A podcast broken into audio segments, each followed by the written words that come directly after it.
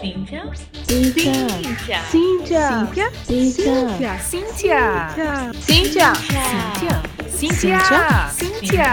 Cíntia. Prazer, somos Cíntia.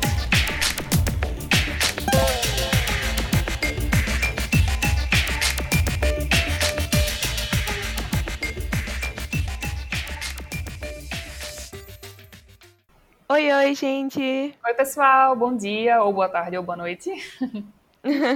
Então, vocês estão escutando aí uma voz diferente. Só queria avisar que Erika, infelizmente, vai estar fora aí pelos próximos dois episódios, mas não fiquem tristes, porque a Cláudia Ferraz, do nosso segundo episódio, Mulheres e Games, tá aqui conosco e tá ajudando a gente, assim, quebrando esse galho. E com certeza vai ser incrível. Então aproveitem aí a companhia dela.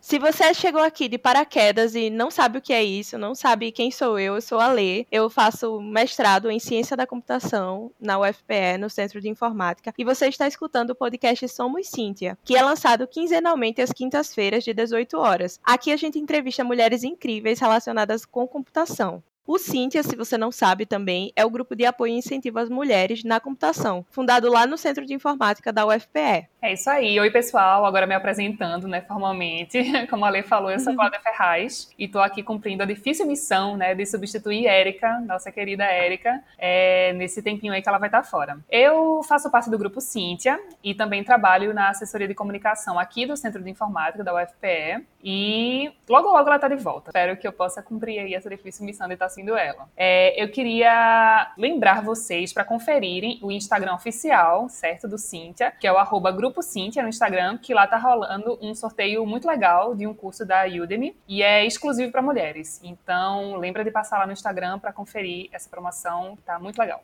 E hoje a gente vai estar conversando com Ana Cláudia de Lima. Ela é psicóloga formada pela UFPE e atualmente cursa Sistemas de Informação no nosso Centro de Informática. Ela tem bastante interesse em projetos com impacto social e participou do Apple Developer Academy. Ela também já foi ganhadora de hackathons e tem vivências bastante interessantes para compartilhar conosco. Confere aí a entrevista.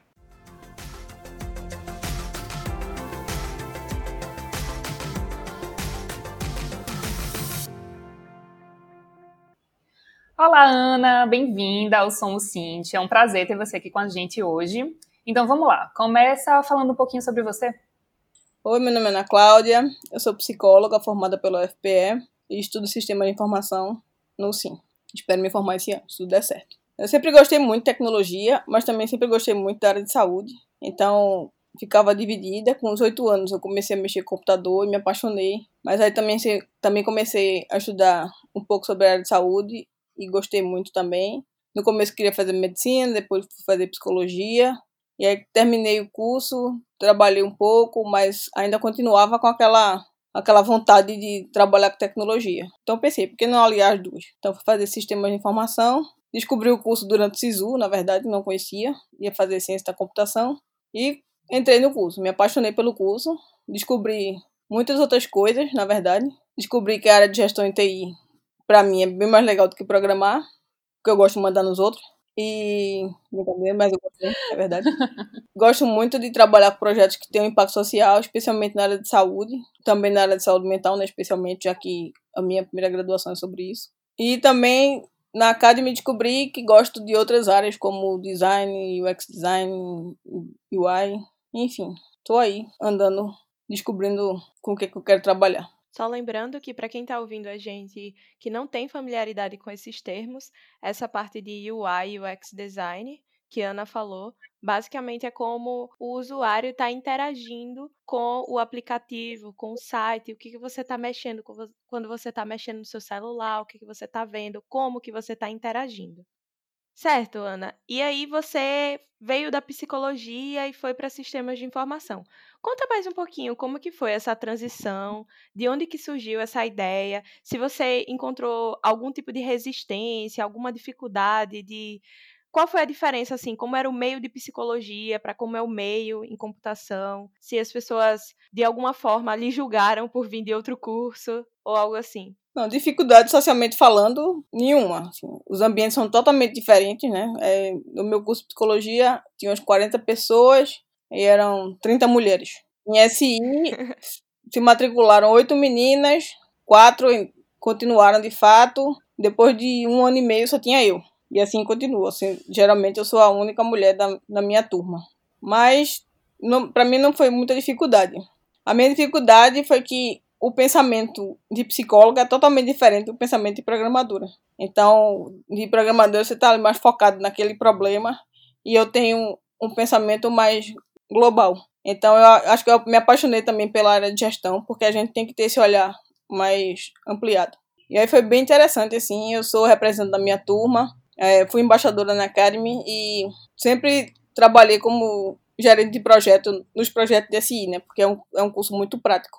Então a gente tem muito, muito projeto, mais do que prova. A gente sempre tem coisas para fazer, é, projetos às vezes com clientes reais. Então eu trabalhei muito fazendo essa gestão de pessoas na área de tecnologia.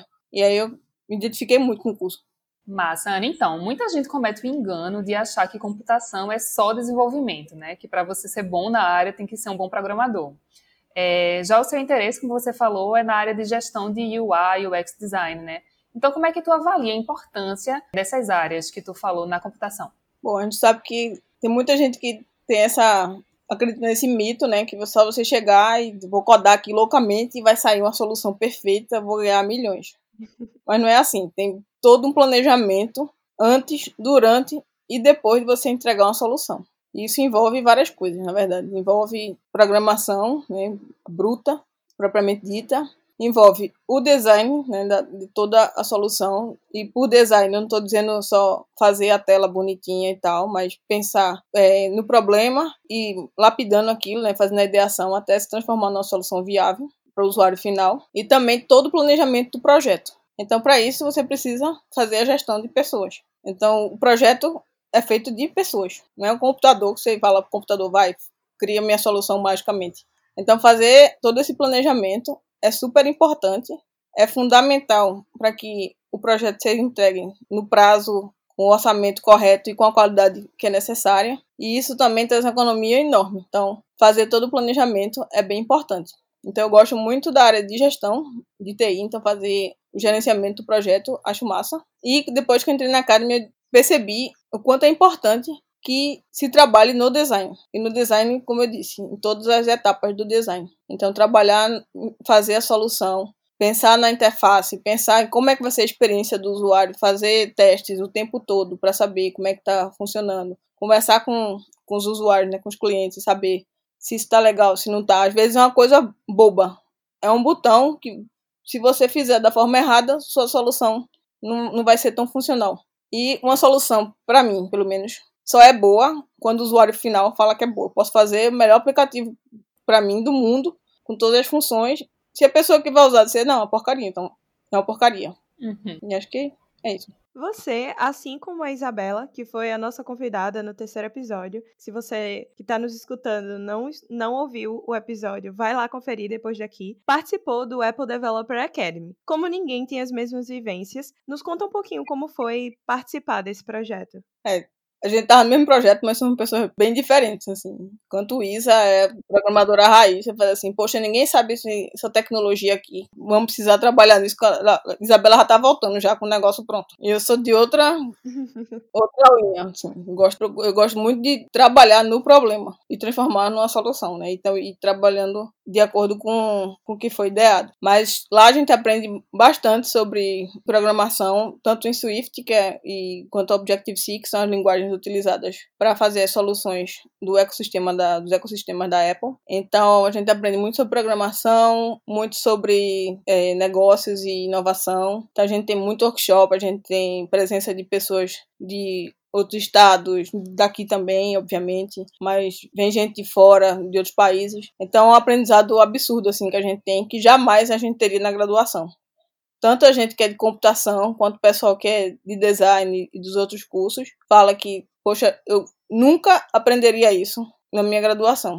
Tem várias coisas que a gente aprende são muito legais assim pra gente, são bem importantes. E a parte de design nem se fala, porque eu não fazia a menor ideia assim de como é que funcionava porque a gente, infelizmente, acaba vendo quase nada na graduação. E é fundamental. Pessoas acham que, ah, não é só programar, programar. Faço qualquer coisa aqui, boto um, um, quadrado aqui, um retângulo, um círculo e funciona. Mas não é assim. Tem todo um trabalho para fazer aquela solução não só ser funcional da parte do core do código, mas também de ser bonita, de, de você ter uma boa experiência, de você realmente utilizar aquilo, não ser mais um aplicativo, por exemplo, que você vai vai usar hoje, amanhã, e daqui, daqui a uma semana você desinstala. Então é bem importante, assim, o aprendizado que a gente tem lá. E eu gosto muito dessa parte de, de, dessa, de trabalhar realmente no, na solução no todo.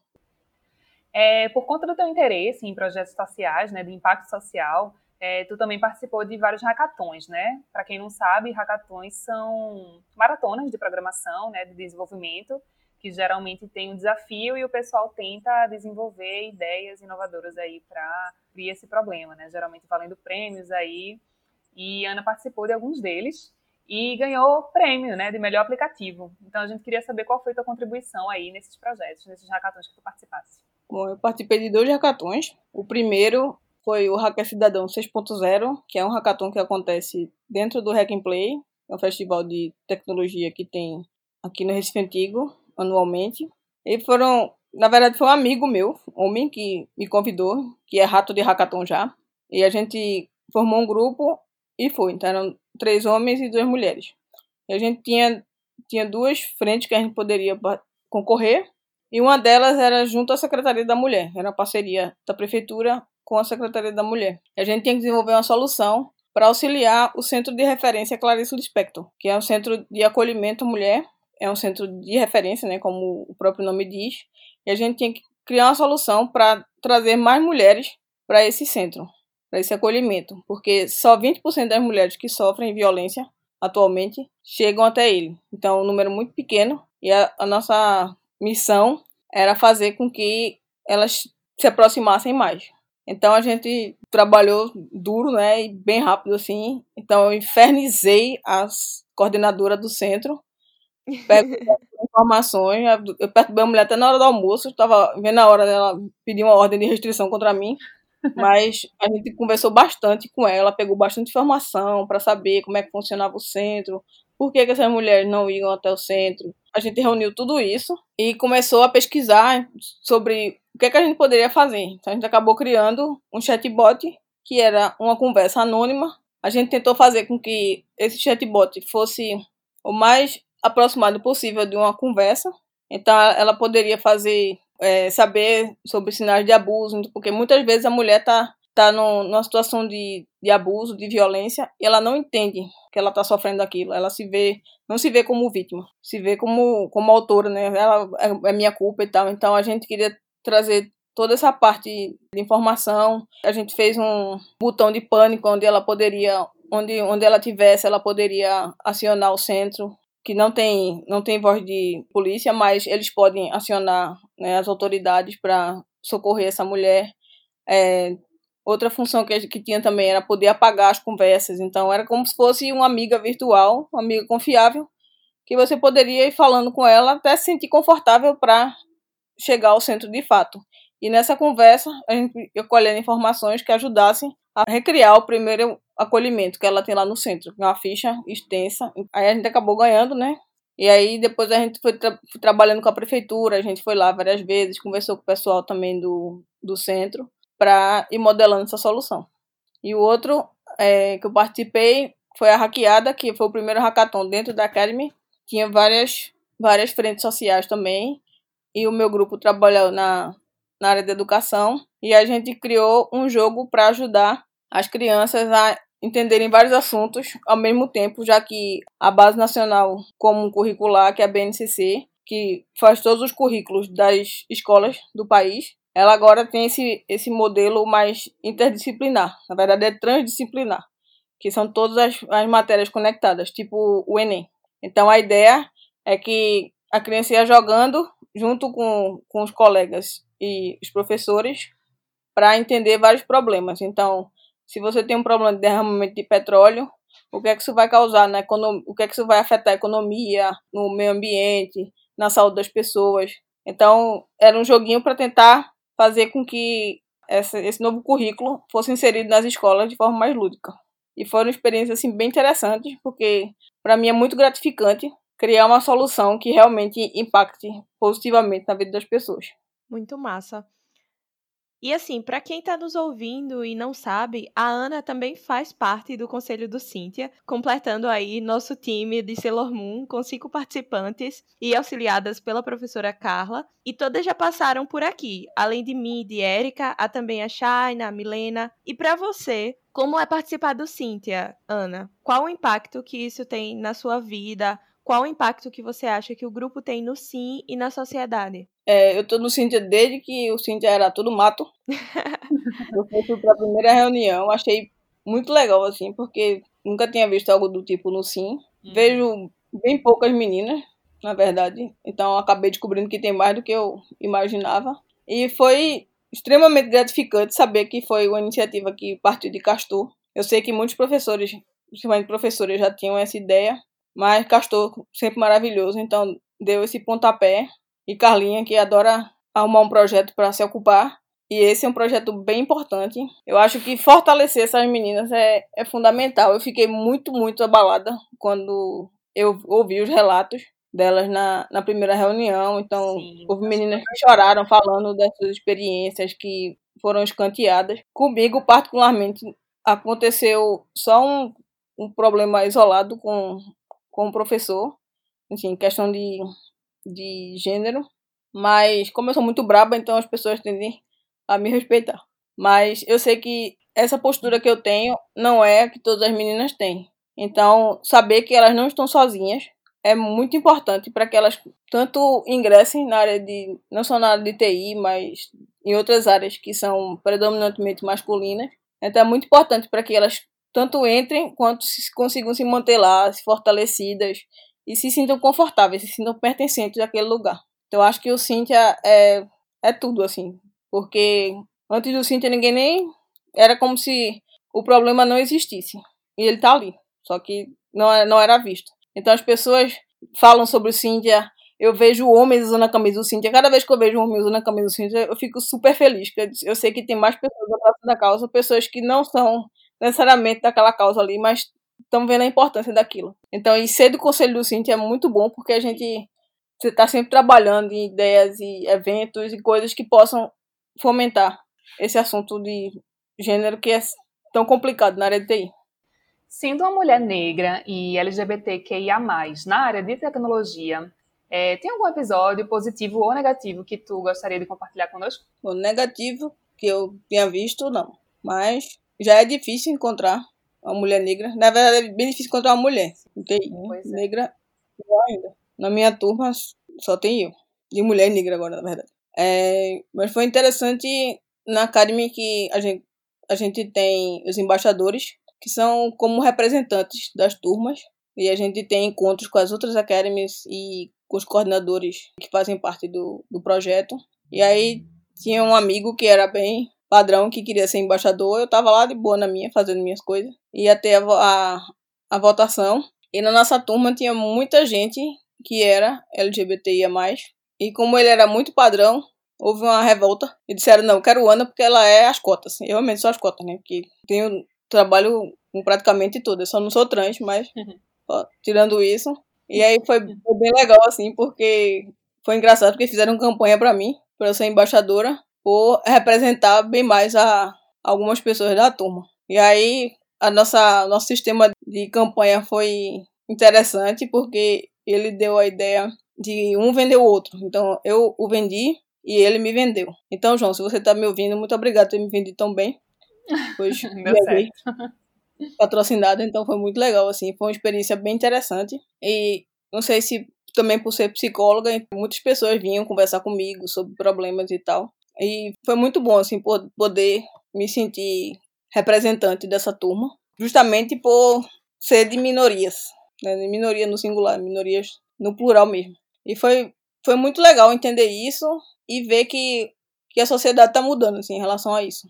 E vendo não como alguém que é menos por, por ser negra, ou por ser mulher, ou por ser LGBTIA+, mas entender a importância da diversidade. A gente é uma turma muito diversa, tanto que o terceiro Open Day, que é o evento que a gente faz para mostrar um pouco da Academy à comunidade externa, interna e externa, na verdade. É, a gente trabalhou sobre diversidade e a gente viu que como isso foi importante, porque as pessoas se identificaram muito com isso e por a gente ter uma turma muito diversa, depois a gente trabalhou com o tema da criatividade, que foi bem legal também. Cacau tava lá no meu workshop, inclusive, fazendo trela. E foi muito legal Verdade. entender isso. Assim. Como, é, como é importante a gente ter uma cultura diversa. Assim, é, é, é fundamental para a inovação.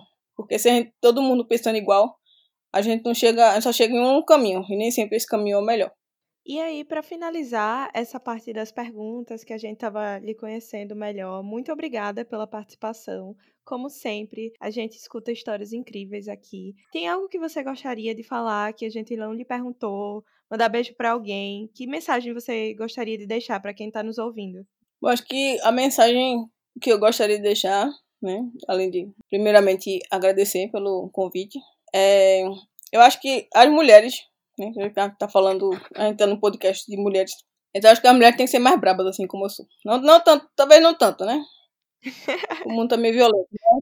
Eu acho que se impor mais, realmente, é, é bem importante. Por mais que a gente se fortaleça como comunidade, nem sempre a gente vai estar junto com uma outra mulher que possa ajudar a gente a se defender. Então acho que as mulheres têm que aprender a ter menos culpa, porque a gente sente muita culpa, principalmente quem, tem quem é casada e tem filhos e, e tem um milhão de obrigações, mas se entender como humana, porque né, somos super-heroína, mas não dá para ser super-heroína o tempo todo. Entender que a gente falha e que a gente pode errar e que a gente pode pedir ajuda e que a gente não é menos porque, enfim, algumas pessoas elaboraram algumas teorias biológicas que são bem furadas, né? Todo mundo sabe que mulher programa melhor, desculpa aí. Mas eu acho que é, é isso, assim. Só dizendo. a gente tem que se fortalecer individualmente, saber se impor e tentar ir aprendendo como é que funciona isso, de estar num, num ambiente tão adverso, às vezes. Eu sempre estive em ambientes adversos, mas sempre fiz disso uma força para continuar lá. Então, na escola, geralmente eu era a única negra. Na faculdade, encontro poucos, agora que estou na área de TI, encontro menos ainda. Isso não, não faz com que eu me desmereça, muito pelo contrário. Eu tenho que representar quem deveria estar ali comigo, mas não está. Arrasou, maravilhosa. Totalmente, muito bom. e chegou a hora do nosso quadro, Indicações Empoderadas, né? Que a gente dá dica aí de coisinhas legais para vocês verem, ouvirem, lerem, etc, etc. Então, e aí, Ale, tem alguma indicação pra gente? Hoje eu vou indicar o filme Koe no Katachi, que em inglês é a Silent Voice. É uma animação japonesa, um filme, que fala a história de uma aluna ela sofre bullying por ser deficiente auditiva. E aí tem um menino que sempre pratica bullying com ela na escola e sobre como esse menino foi excluído da sociedade por praticar esse bullying com ela e tem toda uma história assim de redenção dele, é muito interessante. Eu não vou contar muito, que eu já contei basicamente a sinopse, mas fica aí a minha recomendação. Lembrando que todos os links vão estar na descrição, tudo que a gente recomendar aqui vão estar disponíveis para vocês acessarem e procurarem. Mas esse eu já assisti também, é muito, muito legal. e Ana, tem alguma indicação pra gente? Bom, eu vou burlar, burlar, um pouco o sistema e dar uma indicação de livro que eu não li ainda, mas que está na minha lista, eu tô doida pra ler. Porque foi muito bem indicado e só o nome dele já é maravilhoso, assim, já me chama bastante atenção e puxa a sardinha pro meu lado, que é um livro chamado Quem Tem Medo do Feminismo Negro? É uma pergunta.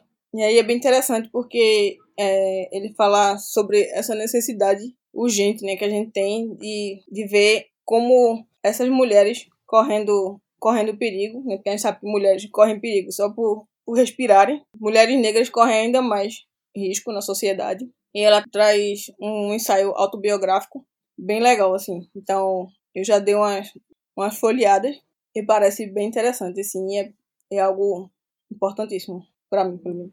Massa. É, minha indicação de hoje também vai para um filme que é uma comédia francesa que você pode assistir no Netflix, que é Eu Não Sou um Homem Fácil. Bem engraçado, é a história de, de um homem que sofre um acidente e quando ele acorda, né, quando ele volta a si, ele está num mundo completamente diferente, onde existe, na verdade, o feminismo, né, que é o real oposto de machismo, né? Onde é um mundo dominado pelas mulheres e tudo que acontece com, com o machismo, né? Na sociedade de hoje acontece no tudo, tudo oposto, né? Onde as mulheres são realmente dominantes e ele se vê nesse contexto, ele fica obviamente desesperado, né?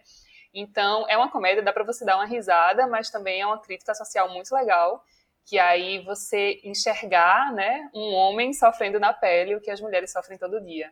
Então, é bem legal também, recomendo aí para quem quiser ver, tem lá na Netflix. Eu adorei esse filme. Uhum. Quando o feminismo foi implementado, cenas como essa serão comuns. Exatamente. Porque tudo é um plano, né? E a gente bolando já. Dominação mundial. O plano de balbúrdia que estamos fazendo.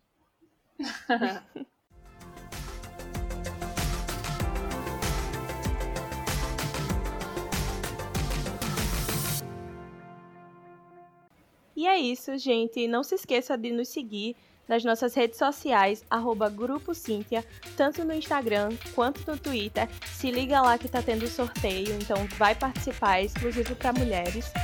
E é isso. Valeu, adorei participar aqui pela primeira vez. A gente ainda se vê no próximo episódio, que é daqui a 15 dias. Então, tchau, tchau. Tchau, tchau.